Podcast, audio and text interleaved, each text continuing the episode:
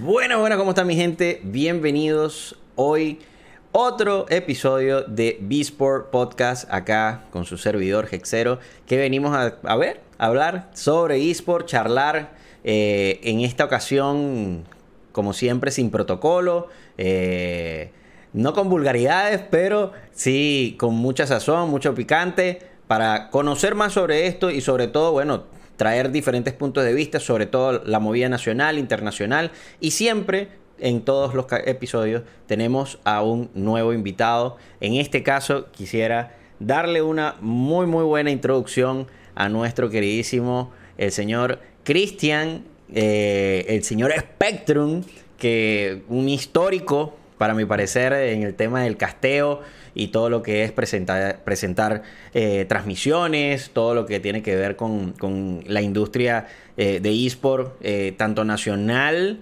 como internacional, porque tiene mucha historia que contar y bueno, ¿quién mejor que él para, para darnos una pequeña introducción de quién es Spectrum? ¿Quién eres? ¿Cómo estás, Spectrum? Cuéntamelo. Yo soy yo, Yexero. Este, No, este, bueno, mucha, mucho gusto a todas las personas que nos están escuchando. Eh, es un placer para mí estar aquí contigo, Jexero. Eh, yo me conozco, bueno, con Jexero de bastante tiempo ya. Sí, algo. Desde que, empecé a, desde que empecé a castear, se puede decir, ¿no? no, no, tú empezaste a castear mucho antes, eh, pero, pero retomaste el casteo después de que me conociste. Exacto, exacto, sí, sí, sí. Entonces, bueno, eh, básicamente, bueno, soy Spectrum, para los que no me conocen. Eh, fui uno de los primeros venezolanos con tener partnership con Twitch. Eh, también fui uno de los, de los primeros casters que había en la escena hispanohablante de Dota, por lo general. También eh, varios juegos como Hearthstone, como League of Legends, Overwatch, etcétera. Entonces, bueno. Hiciste de todo un poquito. Sí, sí, desde el 2013 ya estaba, estaba haciendo contenido para los eSports. Exactamente. Eh, y bueno, más o menos nosotros nos conocimos aproximadamente en el 2016, 2017. Por esa fecha fue, creo que fue en el 2016, que empezó el movimiento con Overwatch, que estaba el movimiento de Overwatch. Eh, y, empezamos a, empezar a trabajar, valga la redundancia, a trabajar en, diferentes proyectos porque estábamos arrancando, en mi caso, lo que era LGA, estaba arrancando en ese momento y estábamos necesitando caster. Y cuando a mí me echaron el cuento del señor Spectrum, yo decía, bueno, mira, un pana que ha estado, que es venezolano, que ha estado muchísimo tiempo en, en esto, adicionalmente, que ha ido a presenciales en, Perú, te llevaron, prácticamente te dijeron, véngase para acá, te fuiste para Perú. Eso sería interesante que, antes de que entremos en, que, en esa historia de ese, de ese viaje a Perú, me gustaría, antes de todo, o sea, ¿cómo arrancó Spectrum con los esports? O sea, ah, ¿cómo te adentraste? ¿Cómo te adentraste en esto? O sea, ¿cómo, cómo fue, ¿cuándo fue que tú dijiste o sea, quiero competir. Y después, obviamente, la transición a, a, a, ser caster, pues. Claro. No, fíjate, eh, yo empecé, yo, tenía, se puede decir, un buen dominio jugando Dota. Eh, Dota 1 principalmente y después Dota 2. Eh, jugando y jugué semiprofesional con algunos equipos. Me gustó bastante. Sin embargo, como que no había conseguido como que realmente un éxito siendo jugador, ¿no? Eh, pero, sí tenía mucho conocimiento. Como todo, éramos, somos mancos, pues. Exacto. entonces, eh, entonces, bueno, yo vi que había como que un canal de, de Twitch que transmitían eh, Dota, pues transmitían partidos de Dota. En ese entonces estaban recién empezando y se llamaba Antena Dota. y me llamó la atención porque yo había escuchado casters en inglés, más no caster en español. claro. Entonces estaba muy fresco eso todavía, o sea, realmente era un término nuevo, el término de ser caster, ¿no? Eh, para, para nosotros, o sea, hablando de los hispanohablantes, porque, por ejemplo, en Corea ya se, ya se casteaba desde StarCraft 1 hasta el 90. Pero, pero para nosotros no era, no era muy, no era muy, ¿sabes? Popular el hecho de, de, que casteaban partidas y escena profesional y tal y todo lo demás. Y en una plataforma nueva como lo era Twitch. Sí, Twitch estaba nuevecito en ese tiempo, porque Twitch tiene... Twitch tiene como 10 años, más o menos, no, un poquito más, debe tener Twitch como 12, 12 años debe tener Twitch más o menos, por ahí. No, bueno, sí, sí, como 2010, 2011, yo creo que... Sí, porque antes de que lo comprara Amazon, pues. exacto, exacto. Antes de que lo comprara Amazon, ajá. Entonces, bueno, y yo dije, bueno, me pareció interesante lo que hacían ahí en Antenadota. Habían 80 viewers en ese momento cuando yo lo veía. Y de repente veo que justamente habían publicado una cosa, los empecé a seguir, creo que fue por Facebook. Y veo que publicaron un anuncio que decía tipo, eh, estamos buscando caster y tal. Y, yo dije, ah, vamos a probar. O sea, lo hice así como por, por, por decir, ah, me, me, me, interesa, pues es una experiencia nueva. pues Y a mí como me encantaba desde, desde siempre eh, jugar, porque yo desde, desde, que soy chiquito, o sea, desde que tengo siete años, he jugado una infinidad de juegos, RPG, eh, Zelda, Mario, consolas, todo tipo de juegos. Yo he jugado todo, o sea, soy un gamer desde que nací prácticamente. y, y, yo dije, bueno, esto puede ser una experiencia nueva y tal. De, hecho, yo nunca esperé que iba a aplicar a, algo, a hacer No esperaste que fueras a quedar. Exacto. Entonces, bueno, me metí y en eso veo que me habla en ese entonces el CEO, que era Clausen, y, en, y, y el caster era de Link. Y me estaban haciendo como una entrevista y me dijeron, bueno, más un simulacro de castear y tal, para ver tu conocimiento. para ver qué Entonces, bueno, eh, sí, exacto. Entonces empezó a hablar y como ya yo tenía bastante experiencia analizando y, y o sea, y, siendo jugador, obviamente les gustó mucho, pues les gustó mucho, tal. Me dijeron después, me, me llevaron. Este, hice mi primera transmisión en el 2013. Y, y fue, o sea, los nervios, los nervios a que, mil, que me desmayo. A mil, a mil, que claro. me la voz horrible. y, y, y, lo peor es que esto es algo que nadie te lo podía enseñar a hacer. ¿Sí me entiendes? O sea, ser caster en ese entonces nadie te lo podía enseñar a hacer porque no había nadie que lo hiciéramos. No, no había referencias, pues. Exacto, no había una referencia. Quizás en inglés y tal, pero no es lo mismo, pues. Obvio. Entonces, bueno, yo dije, dale, vamos a echarle. y empecé a castear, castear, castear, castear. Entonces, eh, fui perdiendo el miedo, fuimos descubriendo cosas porque es un proceso de aprendizaje. claro. Fuimos a que, mira, esto suena mejor así, nos escuchábamos a nosotros mismos, eh, esto suena mejor así, tal, tal, tal, y nos íbamos ayudando entre unos y otros y empezamos a hacer esas duplas de caster con co-caster y tal.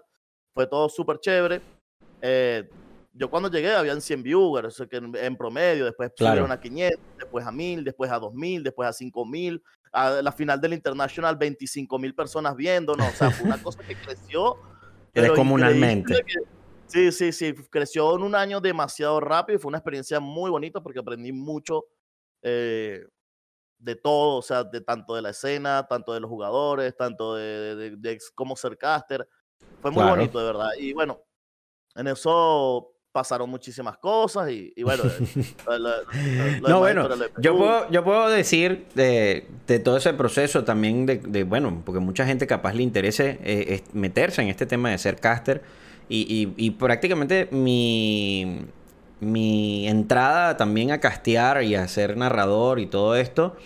Eh, vino mucho de la mano eh, de obviamente las obligaciones que tenía en ese momento. Yo estaba con el EGA eh, más que todo siempre, siempre busqué ser como más un productor o, organizador que capaz ser el que casteaba, pero me costaba tanto conseguir caster que, mm, que me gustaran y para, para, el proyecto, que me acuerdo que bueno, que, en que, que prácticamente yo entré para no dejarte a ti solo, porque me acuerdo que te decía a ti, oh, vente, vamos a, vamos a castear, eh, en ese momento era Overwatch, que estábamos metidos durísimo con Overwatch, teníamos la, la, Liga Latinoamericana Norte de Overwatch con los mejores equipos, porque estaban los mejores jugadores, los jugadores que después, al año siguiente, fueron al Mundial de Overwatch, estuvieron en nuestra, en nuestra competencia.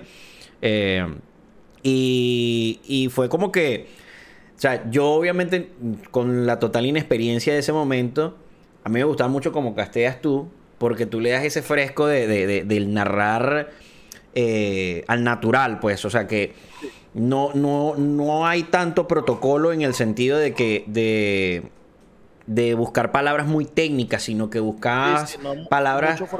No, ajá, una forma un poco más coloquial pero sin, sin adentrarte en, una zona geográfica como tal. Digo coloquial, digo de latino en general, no, no, capaz no tanto de venezolano. ¿okay? Eh, siempre he pensado de que en general eh, yo creo que castear algo, o sea, o, comentar sobre un partido de esports es una conversación que tiene que ser natural entre las dos personas que están hablando sobre lo que están viendo, ¿no? Claro. yo siento que el público se siente más identificado cuando el caster habla como hablaría cualquier persona sobre algo, obviamente con conocimiento, ¿no? O sea, si tú tienes conocimiento de algo, lo expresas de una manera natural y, eso yo creo que la, gente se identifica más y le llega más el mensaje que tú quieres dar, porque a veces cuando se formaliza mucho claro. Eh, una expresión o algo, o sea, eh, no terminas de entenderlo directamente, ¿sí me entiendes? O sea, tienes que pensar lo que dijiste para tú poder entender lo que quiso decir el caster. Entonces me parece que es más fácil sencillamente hablarlo más coloquial y que le llegue la información más directa a la gente. Exactamente. Y bueno, y a raíz de eso, yo mucho de mi forma de casteo la adopté de ti. O sea, yo, yo, yo cuando casteo, cuando me toca castear, eh, sobre todo porque a mí me gusta castear mucho el play by play, que, que es tan bien lo que tú casteas, aunque también le metemos analista cuando nos toca. Eh, analista, de hecho. Eh, y es como que o sea, yo me siento bastante identificado contigo en ese sentido del, como el caster. O sea, yo, a mí me preguntan, no, que cómo arrancaste caster. Porque, hermano, a mí me enseñó Spectrum. Yo vine y me metí con él y lo que hacía era que él me decía... lo primero que me dijo en Overwatch, me acuerdo claramente, me dijo, si vas a castear play by play, lo único que tienes que hacer, porque es tan rápido que no se entiende nada, es leer el, el kill fit leer la, lista de lo que se, quién mató a quién.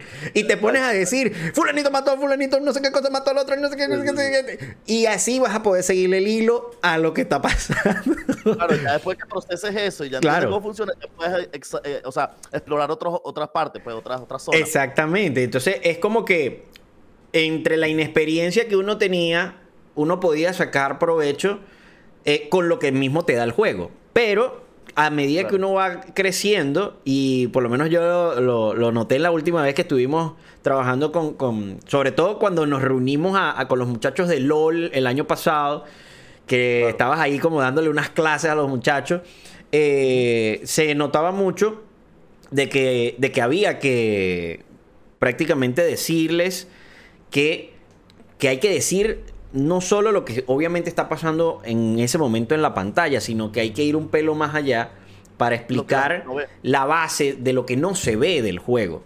Entonces, esas son, esos son detalles que, no todos los casters lo hacen. Y de verdad que, bueno, por lo menos yo eh, en esa parte siempre estoy bien agradecido y me encanta siempre eh, decir, no, hermano, yo con Spectrum, ese es el, el, papá mío del, del casteo. Pero súper chévere. A raíz de todo este movimiento de caster, te hiciste un nombre, empezaste a, a, a, ¿cómo dice? A mover, sobre todo en una escena que se tiene que decir, sobre todo el Dota mueve una escena descomunal en, Perú. Y, y, prácticamente la base de la organización donde empezaste a trabajar como caster estaba en Perú. Y por eso te salió un viaje a Perú donde prácticamente me imagino, bueno, no sé los detalles, obviamente, nos vas a echar el cuento aquí, pero ¿cómo fue ese, o sea, cómo llegaste de estar ahí en los, ¿cómo dice? En, los altos mirandinos para llegar hasta allá, hasta Lima, a un evento presencial eh, casteando Dota? Eh, bueno, fíjate, obviamente fue un crecimiento poco a poco que, fuimos teniendo. Eh, las marcas empezaron a darse cuenta de, del público que abarcábamos, que era un público bastante grande. Y empezaron a contactarnos las marcas para hacernos sponsorship, este, eh, patrocinarnos y tal, nos ayudaban. Em, eh, que en ese entonces se puede decir de que no es ni la mitad de, de, de, de brutal que es ahora el tema de las marcas con los streamers y, y, y sí, las casas de ¿no? Ahora, ahora, ahora, se mueve el dinero. El señor dinero. Antes no. te mando unos headsets y listo. Te, mando. unos headsets y me haces el patrocinio cuatro años. algo así. algo así. Pero ahora no. Ahora eh, venga, ponga el dinerillo en la mesa y, conversamos. Claro, no, entonces fue. Bueno, fíjate, yo empezamos a crecer y tal, todo lo demás. Llegó un momento en donde se cerró Antena Dota por múltiples razones, que si una pelea por aquí, otra por allá. Lo típico. lo típico, lo típico que pasa en el 90% de las organizaciones. De las organizaciones, eso no solo pasa en los esports, para los que nos están escuchando, no, que, eh, es igualito como pasa en cualquier deporte tradicional, donde hay un equipo, hasta en un equipo de trabajo, donde de repente hay rencillas, etcétera, este se vio mal, se vio feo, etcétera, empiezan en las rencillas, los celos, porque este creció más, este creció menos, y así sucesivamente, causa que cada vez, obviamente, los grupos de estas organizaciones eh, se desgasten, pues. Es algo que pasa muy a menudo. Más bien, los que han logrado mantenerse en el tiempo es porque obviamente eh, han sabido ser más una organización o una empresa que, que, que no sufra tanto como con el amiguismo, pues, porque eso se ve mucho en, en, este, en este rubro de los esports se ve mucho el amiguismo, mucho el, no, este es amigo mío, yo lo empalanqueo. O sea, bueno, como en todo, como eso se ve hasta, hasta en el fútbol. O sea, ves al hijo del entrenador metido por el entrenador. O sea, es, algo que pasa, que es muy común. Pero, eh, para que la gente lo entienda, o sea, los deportes electrónicos, los esports, es exactamente lo mismo que cualquier cosa de la vida. Pues, o sea, como cualquier deporte tradicional, pasa igualito. Ah, cuéntame. No, sí, incluso en la música, en, todos los ámbitos que, Pero bueno, la cosa buena fue que se disolvió Antenadota, luego empezamos a castear por nuestras cuentas y tal, eh, empezamos a streamear en Twitch, em, y en eso, bueno, salieron varios pequeños estudios de casteo, después de Antenadota, que uno fue Direct TV, otro fue Hype TV, y nos invitaban y tal. ahorita hay un montón, ahorita, ah, ahorita en Perú hay, un, hay como... 7000. No sé, como 10 o 20 estudios de, transmisiones y todo. Pero creo que hay uno por cada juego. O por lo menos deben haber como unos 4 o 5 por cada juego. Una cosa así. Y bueno. Eh, casteamos en algunos. De repente eh, habían hecho un torneo muy grande en Perú. iban a hacer un torneo presencial de. Querían hacer como que la Championship de Perú. Eh, que también incluía gente de afuera, también incluía gente de otros países de Latinoamérica, pero como Perú era el país más desarrollado en cuanto a, Dota se refería, eh, se puede decir que los equipos de Bueno, yo, yo pienso, yo te digo algo, yo te digo algo así, disculpa que te interrumpa, pero Perú en algún momento de en los próximos cinco años Perú se va a volver el centro de Latinoamérica, o sea, eh, en temas de eSport. O sea, más bien, yo creo que ya prácticamente todos los eh, desarrolladores saben que en Perú tienen el lugar céntrico para hacer los servidores dentro de Perú y poder conectar en realidad toda Latinoamérica, que ha sido el problema recurrente en Latinoamérica, esta separación de Latinoamérica Norte con Latinoamérica Sur termina afectando sobre todo, por, sobre todo a Latinoamérica Norte, que somos nosotros, por el tema de que la gente dice Latinoamérica y, prácticamente los únicos que terminan desarrollando bien su escena terminan siendo Argentina, Chile eh, y Perú. Y, pero de ahí para arriba eh, ves el crecimiento muy estancado, como Ecuador, Colombia, Venezuela, eh, todo Centroamérica, etcétera, etcétera. Y es por eso, porque la, el, la mayoría de las organizaciones, bueno, de las desarrolladoras, eh, bueno, nos negrean, para decirlo de una u otra forma. También, también, porque fíjate algo, o sea, incluso yo, yo tuve esa charla también con justamente, por ejemplo, Augusto, el, gerente de Nvidia en Latinoamérica. Eh, él me decía que, o sea, prácticamente los países en donde se vendían más Nvidia era Perú, eh, Argentina, o sea, todos los países del sur de Latinoamérica. Y eh, prácticamente me decía, en Venezuela, ¿sabes cuántas tarjetas vendimos el año pasado? Sea, como Nvidia, pues, como marca. Yo, ¿cuántas? Tres, tres tarjetas. Y yo, ah, ok. Exacto. Sí, sí, sí. No, yo me acuerdo que de hecho en, en, el, en el país, o sea, aquí en Venezuela, nunca o sea, en, el principio, pues 2013, 2014, 2015, nunca ninguna marca de aquí de Venezuela llegó a acercárseme para ofrecerme algo. Nunca, nunca. Claro, obvio. Bueno, pero es que ahí entramos en un tema político, económico que, bueno, no podemos poner largo y tendido, obviamente. Cosa que ahora está cambiando. O sea, no digo que eh, sea otra cosa muy diferente, pero sí es real. Porque te lo digo porque ya he escuchado de por lo menos tres o cuatro marcas eh, internacionales tipo eh, Corsair, Logitech, este tipo de marcas de periféricos y toda cosa que eh, van a tener distribución oficial en Venezuela y que se están vendiendo de manera oficial en el país. Entonces, Eso, eso va a ir creciendo porque obviamente ahorita cambió mucho el tema de dolarización, ha hecho que obviamente se abran caminos para que los, nosotros, los gamers, eh, podamos adquirir productos directamente aquí a un precio que capaz es competitivo con traerlo de afuera. Porque, por ejemplo, si, si yo vengo y voy a comprarme, ponte tú, unos headsets y el headset me cuesta, no sé, 100 eh, dólares, un muy buen headset. Y traérmelo me cuesta, no sé, 20 dólares más o 30 dólares más. Y tengo que esperar para que me lo manden en barco, no sé, un mes y medio. Y de repente lo consigo aquí en 120 dólares pues obviamente lo puedo comprar aquí. y eso es lo que está pasando. Hay cosas que se están consiguiendo aquí que sí tienen obviamente el respectivo aumento de precio normal de, haberlo traído, pero te, ahorras el tiempo de espera de, capaz traértelo tú mismo. Entonces, son, son cosas que están pasando ahora y, y estos importadores, porque conozco conozco algunos eh, que están trayendo estas marcas y, se podría decir que a largo plazo, si la economía por lo menos se sigue manteniendo como va, por lo menos que se mantenga, eh, muy probablemente veamos marcas ya haciendo cosas aquí en, Venezuela. Más bien, eh, está lo, que, lo que pasó el año pasado con la Venezuela Game Show. fue un muy buen abreboca y en esa Venezuela Game Show a través de las alianzas de, esa, de ese evento, este año se va a hacer otra eh, acá en Venezuela, presencial, y esta vez sí va a ser pública, porque esto es, la Venezuela Game Show está, eh, se está ofreciendo como una expo, donde vamos, más bien, supuestamente va a aparecer eh, PlayStation, o sea, PlayStation va a volver a Venezuela oficialmente en, en esa expo también va a venir Xbox. Microsoft va a venir a la expo acá en, con oficialmente. O sea, va a venir la marca a, Venezuela. Y Ubisoft. Son los tres que me dijeron que están confirmados.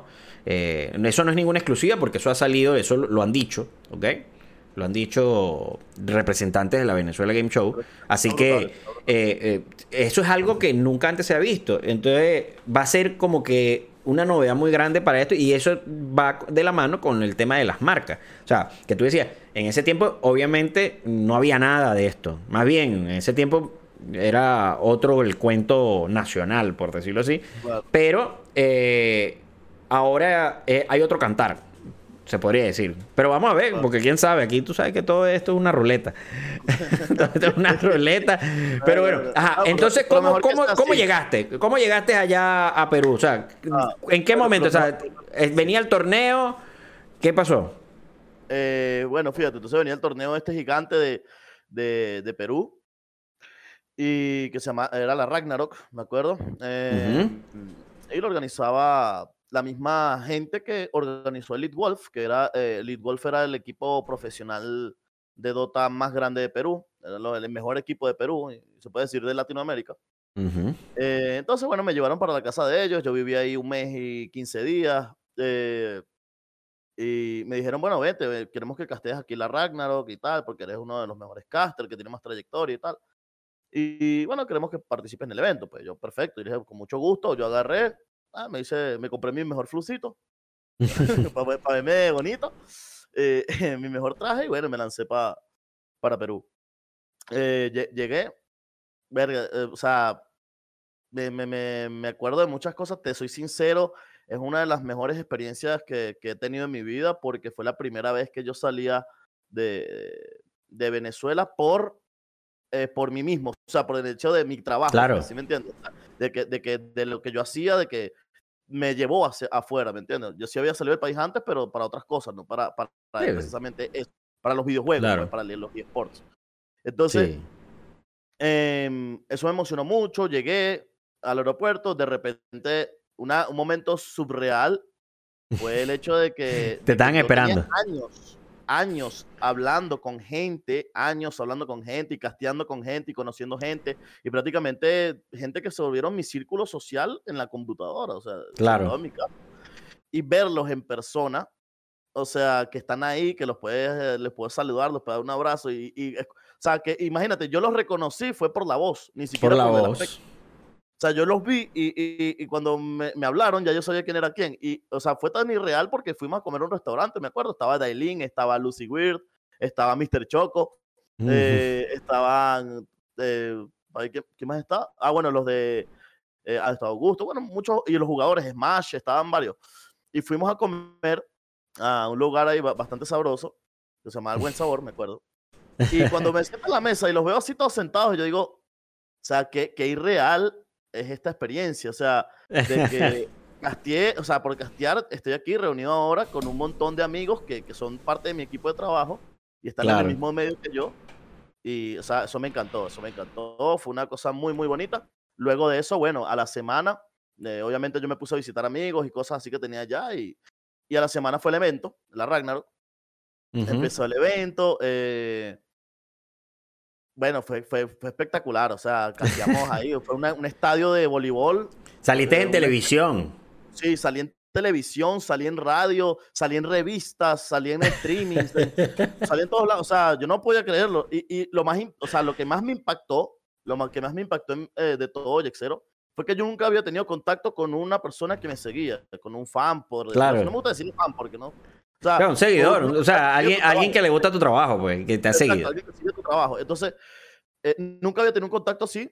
Eh, y cuando voy a Perú y, estoy en la Ragnarok y de repente, bueno, casteamos la primera partida de Elin y yo. Estaban los dos equipos jugando y, y no, me paro, me volteo y de repente veo una fila de gente así, pero gigante. Y yo, y yo le digo a Elin, ¿qué es esto? ¿Para qué es esto? O sea, ¿qué, qué, qué quieren? ¿Qué hay que darles? ¿No? O sea, porque no, no sabía, yo no sabía. Entonces me dice, no, no, espera que te tomes una foto con ellos, le dejo un autógrafo o algo. Lo que, yo, no, no puede ser. o sea, soy famoso y no lo sabía. Entonces, entonces fue brutal, pero fue una experiencia muy bonita porque me acuerdo de la primera persona que me dijo, no, me das tu autógrafo y me dio un afiche. Yo no tenía ni idea de que era firmar un afiche, ¿sabes? O sea, ¿Qué te pongo? ¿Qué, ¿Qué pongo? Entonces, eh, agarré y, dije, bueno, ya va. Yo cuando estaba chamito, a mí me gustaba eh, grafitear, ¿no? Claro. Entonces agarré y dije, bueno, voy a poner Spectrum, pero con, como si fuera grafite, un tag. Y lo peor es que la primera vez que lo hice me quedó excelente, o sea, me quedé brutal, en serio me encantó. Y lo dejé así. Y todas las firmé con ese mismo tag de Spectrum y tal, tal. Me pedían fotos y todo eso. Y yo, o sea, era un momento súper, súper eh, irreal porque es genial de que tú puedas compartir la experiencia de que alguien está reconociendo tu trabajo y le gusta el trabajo que tú estás haciendo y que lo hiciste por tanto tiempo sin saber de que esa persona le gustaba tanto, ¿sí me entiendes? Claro, Entonces, Eso, es, una, una, experiencia muy única, muy bonita. Incluso me acuerdo una vez que estábamos caminando en la calle y una persona se bajó del taxi porque estábamos yo hacia Moore, que era una, una, una chica streamer de Canadá, y, y Mr. Choco, estábamos caminando en la, acera y se bajó una chica de un taxi a bajarse a pedirnos fotos. Eso, eso también me quedó, o sea, yo dije, esto es imposible que pase en Venezuela, por ejemplo. O sea, esto en Perú se nota lo desarrollado que está la cultura de los esports, ¿no? Sí, sí. es una locura. Incluso hay un centro comercial allá que se llamaba Arenales, que tú entras en un centro comercial netamente de videojuegos y anime. Imagínate. yo, yo, fui a visitarlo y literal me encontré un montón de gente que me conocía, que me preguntaban, ¿tú eres Spectrum? ¿Tú eres Spectrum? ¿Tú eres Spectrum? Entonces, eh, eh, realmente fue una experiencia muy, muy, bonita. Después fui por una segunda vez. En, ese, en esa vez eh, fui el host de, del torneo. y, y, otra experiencia muy bonita, por cierto, que me gusta contar esta historia de los eSports para las personas que, que, que, que a veces se preguntan cómo es vivir en una gaming house, que es tener un equipo profesional. Oh, importante. ganarte la vida, ¿no? Ganarte la vida jugando. Eh, pues yo viví un tiempo con, los, con Elite Wolf. Eh, y, y, la verdad es que es, es bastante trabajo, aunque no lo parezca, es bastante trabajo. Porque eh, yo me acuerdo que yo me levantaba en la mañana y ya yo veía a los cinco muchachos jugando todo el día. Ellos jugaban más o menos 14 horas diarias.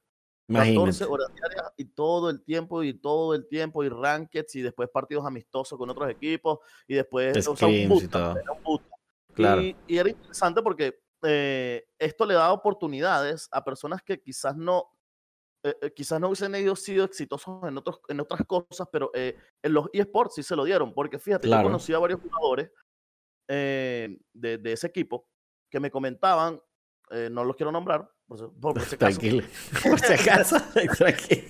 No pasa nada. Sí, entonces eh, me comentaban de que venían de una familia realmente humilde, muy, muy humilde, y él, él, él, se ponía a jugar en los cyber y veía que era muy bueno jugando Dota.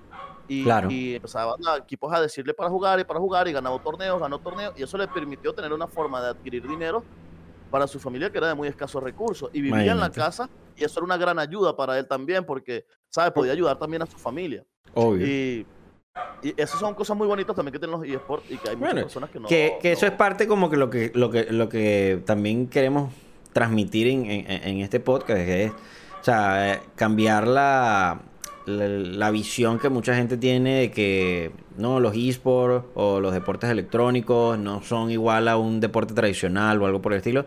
Y en realidad, a final de cuentas, para el jugador sí lo son. O sea, si es un como un deporte tradicional, si es como, como o sea, como cualquier deporte, como cualquier deporte, tienes que dedicarle tiempo, eh, estudiarlo, aprender, entrenar, todo eso para poder eh, venir y poder hacer el, poder ser mejor y, ganarte el sustento, pues, porque te están pagando por eso. Es que, es que el eSports, de hecho, no es, no es fácil para las personas que creen que, es fácil. Eh, no es fácil, ¿por qué? Porque para tú ser jugador profesional, eh, necesitas dos cosas. Ser bueno. Una. Eh, no, pero son dos cosas muy difíciles, ya va. Qué bueno. Em, una es, primero, tener obviamente un reflejo, o sea, una habilidad de reflejo o, habilidad eh, o, mecánicas, ¿no? Habilidades mecánicas para tú saber cómo actuar mejor o peor en una situación u otra, ¿no? Claro. Y la segunda cosa es anticipar. Y eso es lo más difícil de todo. Eso es lo que define un jugador profesional muy bueno y un jugador amateur. La, anticipación. De yo saber qué vas a hacer tú para saber cómo yo responderte después de lo que tú hagas. ¿Sí me entiendes? Anticipar. Y, y eso son cosas que se tienen que desarrollar, entrenar y jugar mucho para, tú poder entender cómo eh, va a reaccionar la otra persona cuando tú estás jugando. Por ejemplo, League of Legends te tiran un flash, ya tú puedes predecir de que van a lanzar el flash y tú lo anticipas. ¿Sí me entiendes? Entonces, eh, esas son cosas que, que, que, que de verdad hace que, se vuelva un deporte, porque ¿qué, es lo que hace el fútbol? También la anticipación. Los jugadores predicen de que un jugador va a venir por una banda, eh, de que la van a chutar ahora, o la va a seguir, o, va a pasársela al otro. Entonces ellos tienen que anticipar lo que va pasando. Y por eso es que son jugadores profesionales de fútbol. Totalmente, totalmente. Aquí estoy peleando con el micrófono porque tengo el perro pegando el grito. no sé qué le pasó ahorita. Bueno, si escuchan en el podcast un perro, ese es el mío. No se preocupen. Eh, es, que, parece que va a llover justamente cuando estamos grabando y él se le, encantó venir, ponerse a ladrar en este preciso momento. Pero bueno, estoy aquí dándole al botón de, al botón de mutear y desmutear cada vez para que vean que nosotros grabamos aquí totalmente eh, no, vamos a decir que es en vivo, pero eh, grabamos con toda la realidad, pues. o sea, con, todo, eh, con lo bueno y con lo malo. Sí, sí, sí. exacto. transparente, transparente. Transparente, transparente completamente. No, bueno, sí, obvio. Es que ese, ese tema de, de, deportes electrónicos y todo lo que conlleva es algo que, que, por lo menos acá en Venezuela estamos todavía, yo siempre lo digo, aquí en Venezuela estamos mm, no en pañales, estamos prácticamente dentro de la barriga de la mamá. O sea, así es simple. O sea, es una cuestión que todavía estamos muy atrás con respecto a la industria, estamos muy atrás con respecto a muchísima, muchísima infraestructura. O sea, Tú donde vayas, eh, sobre todo por ejemplo en Perú, consigues, eh, no hombre, hasta diferentes tipos de fibra, internet, computadora y, marcas pesadas, pues, que han invertido una cantidad de dinero enorme en, abastecer un mercado como el peruano. En el caso de Venezuela, eh, apenas estamos como que asomando la cabeza, pues, apenas, más bien ahorita tenemos que depender de obviamente de marcas nacionales que quieran involucrarse en la industria, porque obviamente ninguna marca internacional va a voltear a ver aquí a Venezuela todavía, o sea, estamos todavía muy muy pequeños, muy muy en, prácticamente poniendo los primeros granitos, los primeros ladrillos para que esto empiece a armarse. Y, ese es el trabajo que, estamos buscando que la gente entienda. Yo pues. te, felicito, Yexero, yo te felicito por todo ese trabajo que has hecho porque, señores, yo le voy a ser sincero, eh, la persona que más ha querido impulsar los esports en este país es Yexero, lo reconozco definitivamente, o sea, eh, es la persona que realmente ha, desde el inicio, desde que empezó, todo el tiempo ha querido promover los esports aquí en Venezuela muchísimo y eso lo admiro bastante, Jexero, y te agradezco siempre. Por eso es que siempre te digo que para lo que tú necesites, yo, yo estoy contigo porque, o sea, yo también quiero que mi país crezca de, en los eSports porque es un, tema que amo y es, es, lo que es mi pasión, ¿sí me entiendes? Claro, es lo que amamos. Si mi pasión se, se, crece y desarrolla en mi país, mejor todavía. Claro, claro, claro. No, yo entiendo, ¿no? Y de verdad, gracias. Eh, yo hago lo que puedo. O sea, de verdad que a veces me gustaría hacer muchas cosas más. Hago lo que puedo. Pero, pero, también, pero también estoy claro de que, de que esto no nunca lo voy a poder hacer, ni yo solo, ni nada por el estilo. Más bien por eso es que yo cada vez que veo eventos de, otra gente, porque hay gente que dice, bueno, pero es que eh, eh, ellos son competidores tuyos. ¿Por qué, los, ¿Por los compartes o por qué los apoyas? Porque son organizadores o son otros productores o son eh, otras organizaciones que están capaz buscando impulsar desde su, desde su lugar, pues. Y muchas veces yo los comparto o, los apoyo o les brindo, les brindo, no sé, la asesoría que capaz necesiten, porque mucha gente me pregunta. O sea, yo he tenido la dicha de estar involucrado en prácticamente la gran mayoría de los eventos aquí eh, de eSport que se han hecho en Venezuela. O sea, por ejemplo, en eventos que hizo Cinex con Fortnite, yo estuve involucrado, fui el productor. Eventos que hizo Movistar, eh, también estuve involucrado como consultor del, evento y, programador de toda la cosa. Eh, yo les yo les, o sea, a mí me escriben eh, otros organizadores, productores, gente de marketing, etcétera, diciéndome que si tengo caster que les preste, que si tengo eh, jugadores, o sea, si puedo eh, contactar a la comunidad de X juego para que participen, o sea, y, yo a veces, y muchas veces digo, bueno, o sea, capaz le mando al caster y le ofrezca algo al caster que después no quiera volver conmigo. Es posible, es posible que eso pase. Pero yo he, tenido una mente de que, de que no me puedo poner con esa. O sea, yo, yo para, que, para yo crecer, o sea, para, para que crezca mi organización, no puede estar mi organización sola haciendo los eventos. O sea, tienen que estar por lo menos unos eh, cuatro o cinco más organizadores.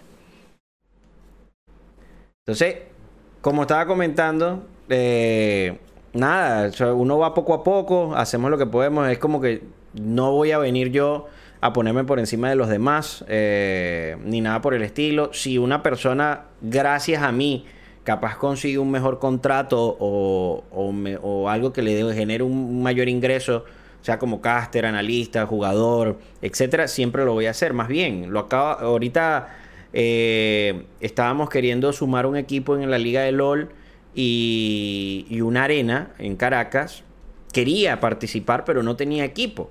Y, y, de repente justamente se unieron como las los engranajes, se podría decir justamente ese mismo día me escribe un equipo nuevo diciendo, mira, yo, o sea, queremos participar, estamos armando todo, etcétera, etcétera. Y me dice, eh, nosotros estamos en Caracas. Y yo, ¿en serio? ¿Ustedes están en Caracas? Y usted y su equipo, ¿cómo es?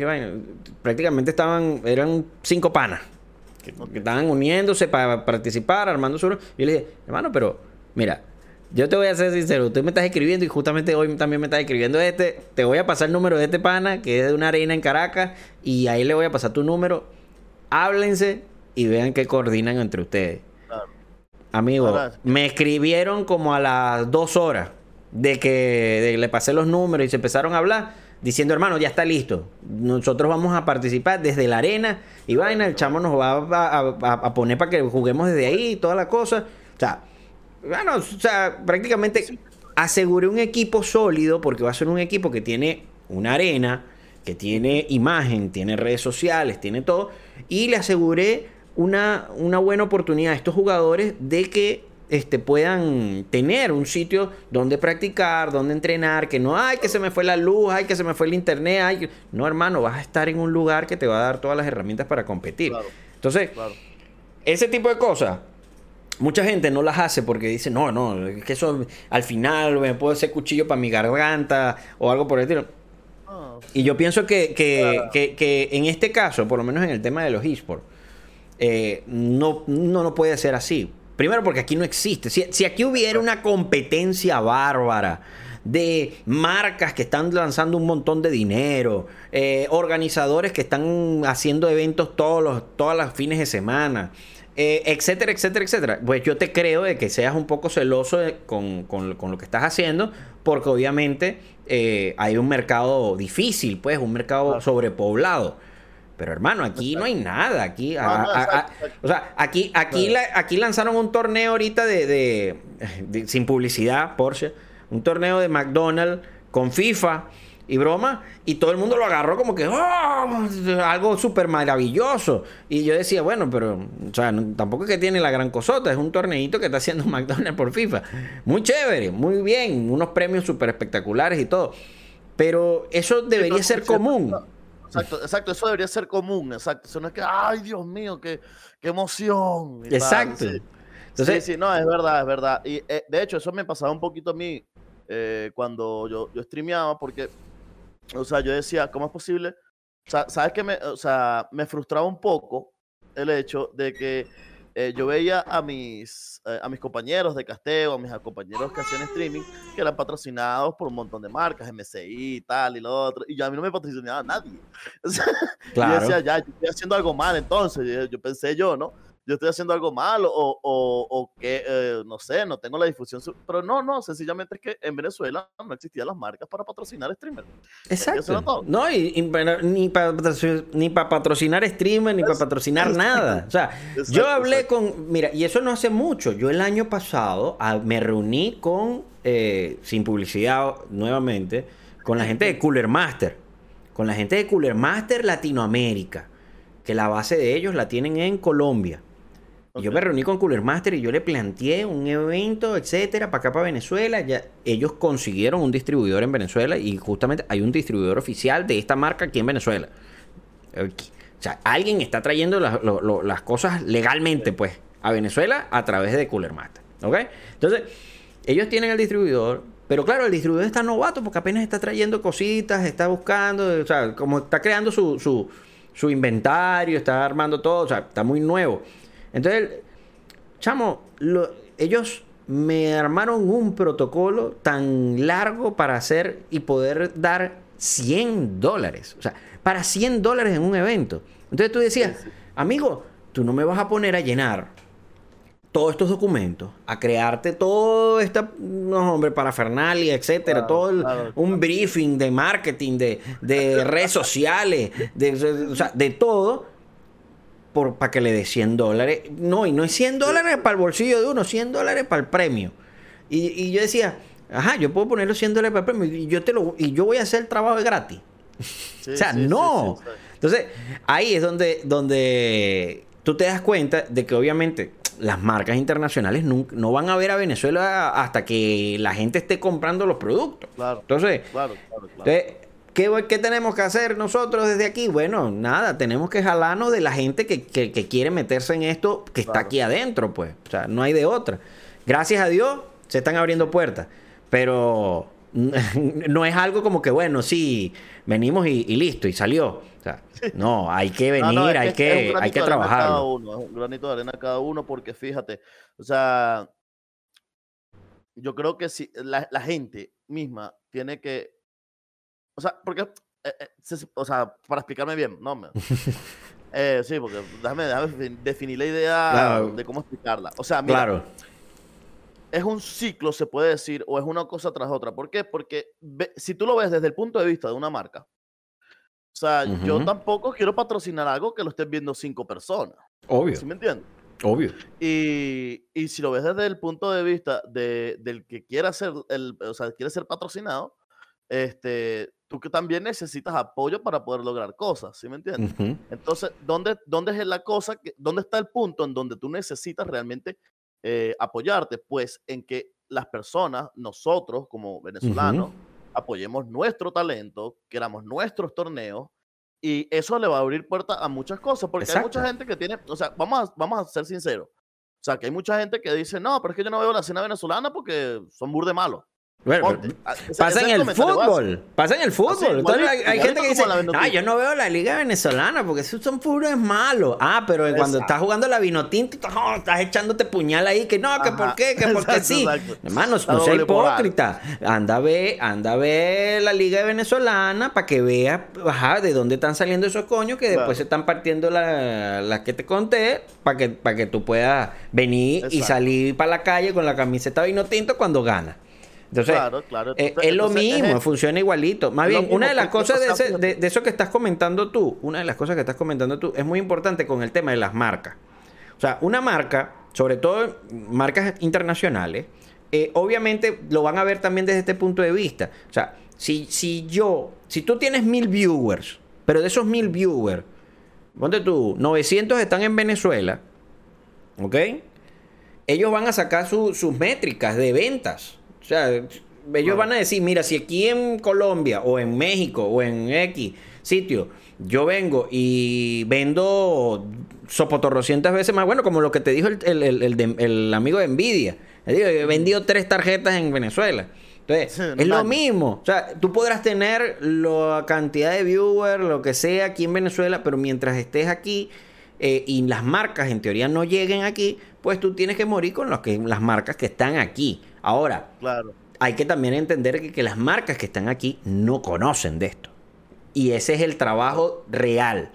El trabajo real de nosotros que estamos aquí todavía es hacer que las marcas de aquí entiendan la importancia antes de que esto crezca y las marcas de afuera le quiten el terreno a las mismas de aquí. Y, y, eso es lo que nosotros hacemos, en, por lo menos en LGA Play.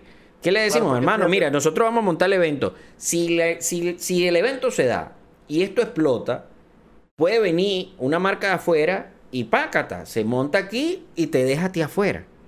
Entonces, eh, ¿qué le decimos a la gente? Métete ahorita porque mañana no vas a saber qué tanto explotó esto y capaz no te vas a poder meter. Sí, sí. De hecho, hay dos cositas, hay dos cositas que, me gustaría decir, ¿no? Una, una pequeña anécdota que me ocurrió durante justamente el viaje a Perú, eh, era de que mm, habían venido los, los, se puede decir, gente de muy alto rango en Nvidia, o sea, de, Norteamérica, de la Nvidia, de la central de Nvidia, ok, de, muy, muy alto rango, habían venido a ver el evento que se estaba haciendo en Perú. Claro. Eh, y en eso, mientras estaba en el, estaba yo ahí casteando, hosteando el evento y tal. Eh, me dicen, mira, yo quiero que vengas a conocer una persona porque esta persona te quiere conocer. Y yo, ok, ah, fui. Y era un tipo eh, alto, me recuerdo, no, no sé el nombre, no, porque fue muy corto. Entonces, eh, era muy alto, era calvo, tenía barba, grandote, pero esas personas grandotes imponentes. Y él era una persona muy importante en Nvidia, o sea, tenía un cargo muy alto, estamos hablando de un, director directo de Nvidia, ¿no? Una persona que realmente maneja cosas fuertes en Nvidia. Y me dice, hola, ¿cómo estás? Y yo pensé primero que hablaba en inglés, ¿no? Yo dije, no, entonces debe ser un gringo. y, no, y me, y me dijo, hola, ¿cómo estás? Y tal, yo te quería conocer. Y, y yo, ah, ok, mucho gusto. Y no entendía por qué quería hablar conmigo. Entonces me dice, no, lo que pasa es que te explico, mira, yo soy venezolano. eso, eso, eso, o sea, eso, no sé, fue, fue bastante, no sé, fue, eh, eh, lo sentí como que demasiado brutal así.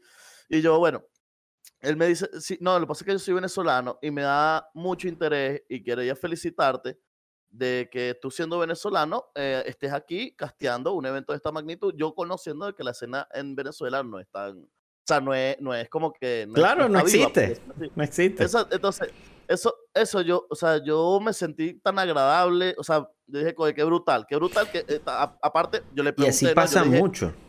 Y yo le pregunté, pero fíjate, pero ¿cómo es que tú, eh, yo le dije, tú estás trabajando en Nvidia, ¿no? ¿Cómo o sea, pero tú viviste en Venezuela o te llevaron o cómo fue, pues, no entendí. Claro. Me dice, no, bueno, este, yo estudié en Venezuela, me gradué en Venezuela, vine fui a Estados Unidos, viví un tiempo por allá y bueno, que empezó a trabajar para Nvidia desde allá y fue subiendo poco a poco, fue subiendo poco a poco y poco a poco hasta que llegó hasta donde está, pues. Claro.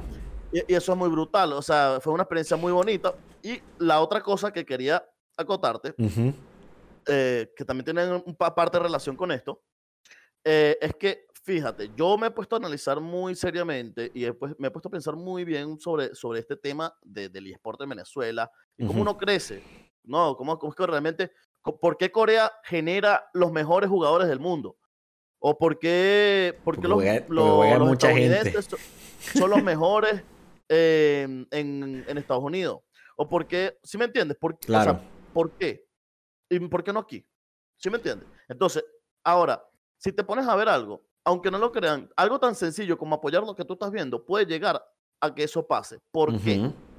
Porque si yo, si todos nosotros, ponga, ponte, nos vemos el stream de la Liga Venezolana, ponte, y vemos los partidos de los venezolanos y apoyamos a los venezolanos, eso quiere decir que automáticamente ese stream va a tener un alcance de visualizaciones y de personas más grande. Claro. Y cuando tienes un alcance más grande, las marcas se interesan más. Claro, si las marcas se interesan más, patrocinas, tú das Mientras más visualizaciones, mientras más alcance, mientras más personas hablen de ello, más aún vas a lograr eh, que, las marcas se interesen.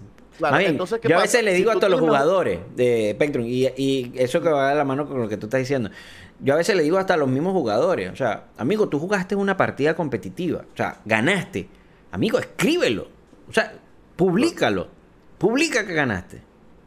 así sea tres palabras, gané hoy. Y pones el hashtag o pones la broma, etcétera. Pero no, no necesitas eh, crear un contenido como un TikToker. o sea, o un youtuber.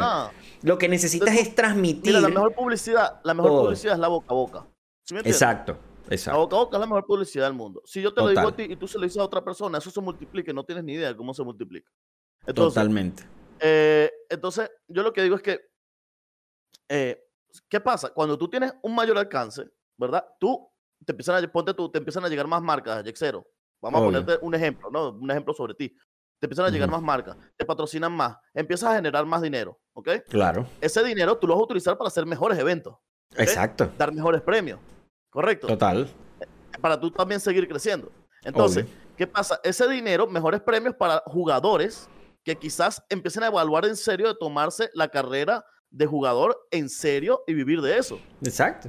y el jugador, cuando va adquiriendo, ponte tú ganó, se ganó ese dinero, va a invertir en su computadora y, así sucesivamente. Después capaz él crea contenido o hace stream o capaz le salió y también se puso a hacer otros eventos y así sucesivamente. Es un ciclo. Es que esto es un, ciclo. Entonces, entonces, es como te digo, la gente cree que nada más por yo ver, ah, no, bueno, voy a ver este stream. No, no, es que lo veas y ya, es que, es que digas, vamos a verlo porque es, lo mío. no, y, lo, apoyes. Hay, hay, hay gente que, por ejemplo, viene y, se da golpes en el pecho. Eh, sobre todo algunos jugadores se dan golpes en el pecho diciendo no, que aquí no existe la escena competitiva, que aquí no nadie se mueve. Ah, pero cuando, cuando alguien se mueve, ellos sabiendo que existe, sabiendo que está ahí, sabiendo, más bien hasta participando en el evento, y ellos son incapaces de venir y, y, y estar apoyando el evento. Claro, exacto. No, no, compartes la publicación, no le avisas a nadie que vas a jugar, no, no, no, creas lo mínimo de condiciones para que alguien se interese en ti. O sea, claro. No, mira, por lo menos te lo digo porque a mí me llegó una agente de telecomunicaciones. Y me reuní con ellos porque obviamente estábamos negociando para, para, para los eventos que estamos montando. Y el chamo después, después de que ya hicimos la reunión y toda la cosa, el chamo me dijo, amigo, dime tres jugadores eh, competitivos venezolanos que estén en Venezuela eh, porque queremos patrocinarlos. Queremos patrocinarlos. Pero de verdad se nos ha hecho muy difícil conseguir jugadores competitivos. O sea, que, tengan un mínimo de imagen. Ni siquiera, les, ni siquiera me están pidiendo que sean no, con miles de seguidores y lo que yo conozco, por ejemplo, son fuera de Venezuela, no son... Eh, sí, ¿me entiendes? Mira, conseguir un jugador venezolano que por lo menos, no sé, utilice Twitter, que ni siquiera Twitter tienes que pensar mucho para crear contenido de Twitter, o sea, solo tienes que escribir. tienes que decir lo que piensas. No tienes ni. Lo puedes crear como. O sea, así como suben los estados para el WhatsApp, lo puedes subir para Twitter. Y, y, cosas tan básicas. Y yo le dije, amigo, no, no tengo nadie. O sea, porque no lo hay. No hay, no hay jugadores competitivos que se dediquen a, en realidad, a crear un contenido, ya sea de lo que están haciendo, de lo que están compitiendo. Y esto puede ser polémico lo que estás diciendo, ¿no? Porque sí los hay. O sea, pero sí, los hay, pero ¿qué pasa? Pero no están aquí. Eh, no, eh, no están aquí, exacto. Es que no están aquí. ¿Por qué? Porque cuando salen para afuera, que empiezan a jugar en competiciones de afuera, que van para la, sin, sin publicidad, para el EVP, para cualquier competencia regional, etcétera, ya sea de LOL o de cualquier juego, se dan cuenta de, de cómo crece un jugador dentro de esa escena es con este tipo de acciones creando contenido de algún tipo, eh, dándose a notar en redes sociales eh, con las cuentas oficiales de las competencias, todo ese tipo de cosas, porque son los que crean las interacciones y esas interacciones hacen que el jugador se valorice dentro de la escena. Entonces, eso no lo entienden los jugadores actuales. Los, de aquí, los de aquí de Venezuela, no lo entienden. Y lo aprenden es cuando salen a competir en torneos de afuera. Mira, y, es que Jexero, aquí, aquí hay tanto, o sea, pero tanto talento de Jexero, pero tanto, talento. Tanto, muchísimo, muchísimo. increíble. Yo, yo estaba jugando LOL, yo me puse a jugar unas rankings, yo estaba en Diamante Diamante 2 en ese entonces. Y bueno, y me pongo a jugar y tal, estaba rankeando. Y me encuentro con un tipo que era máster. Y yo, ok, fino, me puse a jugar con él, me, lo encontré, fino. Empecé a jugar con él, empecé a jugar con él. Bueno, lo, tenía ahí para jugar de vez en cuando y ya. De repente a la, a la semana veo que se puso en Challenger. Para los que no sepan de LOL, pues lo más alto que existe en Legend, ¿no? Los, primeros 200 de, de, Latinoamérica. Entonces, yo, ah, se llegó al Challenger, Challenger, qué fino y tal. tal. Eh, y después hicimos como que un equipo y lo metieron a él. Y un equipo así, pero para, para jugar por diversión, pues. y, y, lo metieron a él. Y me acuerdo de que el tipo, de, de verdad, o sea, Jexero, de verdad, era una, uno de los talentos más brutales que he visto en mi vida. ¿Por qué? Porque era talento puro. O sea, el tipo no tenía conocimientos de, de, la escena competitiva, el tipo no tenía conocimientos de, de, cómo funcionan las mecánicas del juego. No, él simplemente jugaba y ya. Lo que le salía de, la, así de las manos ya era talento y ganaba y ya. ¿Sí me entiendes? Yo me acuerdo que hasta incluso era súper vulgar, pues era súper así, era súper así como que, mano, yo voy por ella, así, así ¿me entiendes? O sea, y yo, coño, yo dije que qué brutal, o sea, y le pregunté, no, ¿dónde vives tú? Y me dice, no, yo vivo aquí en La Guaira y tal. Y yo, más está fino, qué, bueno. Y me dice, oye, lo que pasa es que ahorita no puedo jugar porque se me dañó la computadora y tal. Y resulta ser de que el chamo de pana no tenía recursos para jugar. Él jugaba en un cyber, eh, eh Jugaba en un cyber. Imagínate, tú tener, ser challenger. Ser challenger en un cyber, ser del top 200. el top 200 de Y con 180 de ping, o sea, y la guiado, y, o sea, era una cosa que yo dije, esto era para que una marca, cualquiera, o sea, lo viera y lo patrocinara, porque eso es una vaina que le sacan demasiada plata si le da la gana. Sí, es que puedes hacerlo demasiado viral. O sea, ese tipo de, jugadores los puedes hacer muy viral. Muy viral y, le sacas un provecho tremendo. Y de verdad que la gente no se da cuenta de esos detalles. Ni, la, ni las marcas, ni, ni, ni bueno, muchas cosas. Pero claro, yo también pienso, yo también pienso que eso, eso está pasando, o eso ha pasado todos estos años, porque en realidad no ha existido una escena local. O sea, no ha existido una escena local que por lo menos le imprima un poco de seriedad. Entonces, por eso es que eh, mi trabajo ha buscado enfocarse en eso, en, que se, en que exista, así sea mínima, pero que exista una escena local donde la gente venga y sepa que hay un torneo para Venezuela que, que, en el cual pueden participar para, buscar ser el mejor de Venezuela. Entonces, pienso que cuando ya tengamos una escena local, eh, muchas cosas van a cambiar. Porque obviamente le vamos a dar una vitrina a todos estos jugadores para que en realidad se puedan mostrar. Y sobre todo los equipos se van a dedicar a reclutar en verdad. O sea, porque van a buscar estos talentos por abajo de las piedras. Y yo te voy a ser sincero, o sea, y para el que crea que aquí no hay jugadores suficientes, yo te voy a decir algo. Aquí no, tú no sabes la cantidad de jugadores de League of Legends que hay. No, y de, muchos juegos, de muchos juegos. yo estoy impresionado, sobre todo ahorita que, salió Valorant. Es increíble la cantidad de venezolanos que juegan Valorant. O sea, demasiado, demasiado. O sea, yo, yo a veces le pregunto a, jugadores competitivos de, de, Valorant, de que están fuera de Venezuela y broma, o venezolanos o no venezolanos. Y, y todos me dicen que, que ahorita en la región lo que siempre te consigues en los servidores, por ejemplo, que son Miami, o sea, el servidor de Miami, que es el de, Latinoamérica Norte, eh, lo que más te consigues es colombiano y venezolano. Colombiano y venezolano. O sea, es una máquina de, hacer jugadores Venezuela. El tema es que, claro, obviamente tenemos problemas de infraestructura, de internet, etcétera, todo, todo, todo, el rollo. Claro, claro. Pero, pero e, es, increíble la, cantidad de jugadores. Seriedad, mira, se le diera la seriedad que realmente amerita y el interés que realmente amerita y fuéramos una superpotencia. O sea, porque los jugadores están. Y los jugadores. Es que nosotros, nosotros podríamos ser fácilmente, este, por lo menos como Colombia, como eh, Perú, como México. O sea, nosotros tenemos una cantidad de, poblacional bastante grande. Y que, viene la generación, y que viene la generación. O sea, ojo, estamos hablando nosotros que ya somos los grandecitos. Pero la generación que viene, pero la generación que viene de niños, papi, todos los niños juegan. Todos. Sí, sí. Todos, los niños van a venir gamer. Todos, todos, todos. Exactamente. increíble.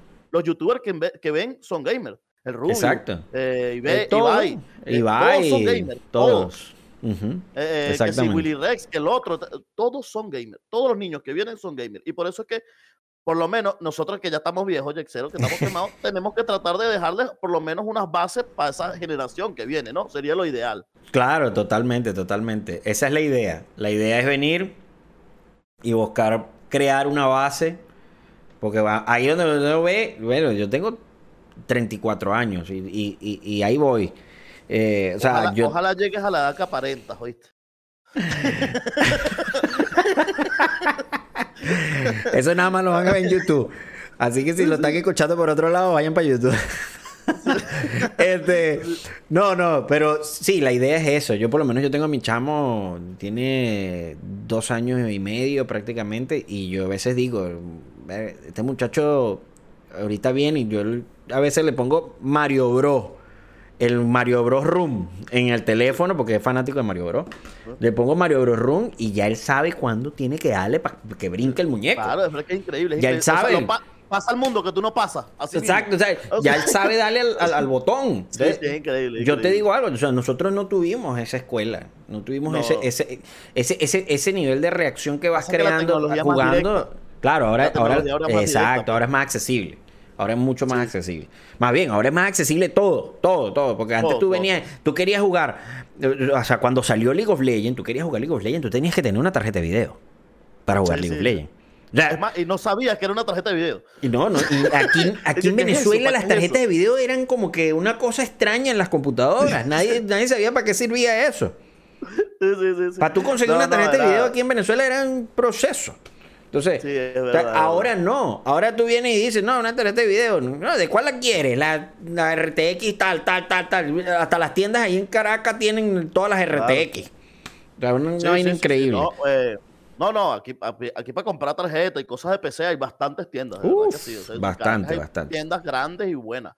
Exactamente. Em, pero bueno. Pero pues eso sí. sí, sí, no, este, de verdad que bueno, mira, hay mucho. digo, un granito de arena cada uno papi, que, te guste lo que estás viendo y que sientas que es tuyo. O sea, claro. que, rico que alguien sea bueno, ¿verdad? En lo que te gusta jugar a ti y tú lo veas y que sea de tu país. Qué rico se siente eso. Eso, brutal. eso es brutal. Eso, eso es lo mejor. Imagínate un, equipo venezolano. O sea, eh, imagínense, eh, poniéndonos a inventar, pues, Imagínense que un equipo venezolano llegue a ganar, no sé, la Copa Americana completa de League of Legends o de cualquier juego. Una locura. Imagínate el placer, el placer que debes sentir. Bueno, pero es que mira, yo, yo por ejemplo, eh, cuando Relic clasificaba con Infinity, o sea, yo me sentía bien. O sea, por más de que sea, podría ser lo que sea, pero yo decía, o sea, es un venezolano que está clasificándose al Mundial de League of Legends. O O sea, eso es algo bastante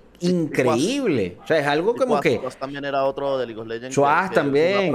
Eh, hay muchos, hay muchos, hay muchos que se metieron en ese, en ese, en ese proceso y que uno, uno se sentía orgulloso de, que lo lograran. Así como, por ejemplo, de repente vemos jugadores en, de equipos de counter haciendo desastre. Eh, ahorita, hay, ahorita hay una camada muy buena también de Valorant que están compitiendo en, en, los diferentes eh, competencias oficiales. O sea, hay mucho para para darse a mostrar y para que esto crezca.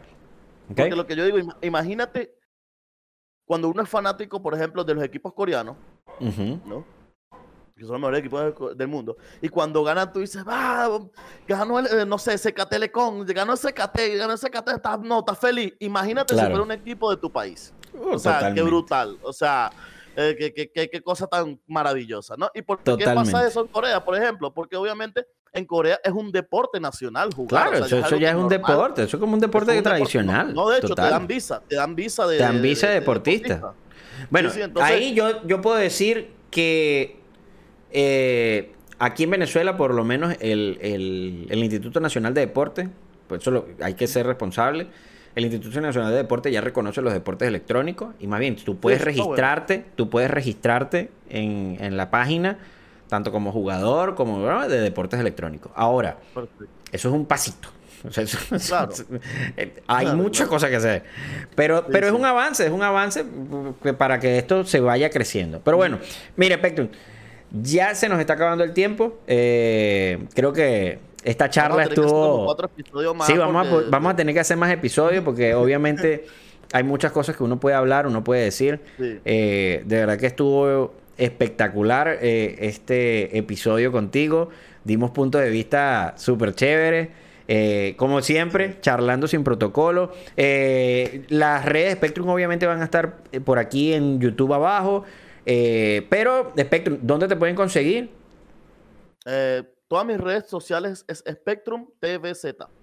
O sea, Instagram, Spectrum TVZ o Twitter o lo que sea. Así que ya saben, lo vamos a ver en la Liga de LOL. Vamos a ver, porque es un hombre muy ocupado. A veces desaparece. Pero sí, lo vamos, a, lo vamos a ver en la Liga de LOL, señores, para que estén ahí bien atentos. Eh, igualmente les recuerdo mis redes sociales, arroba hexero en cualquier red social.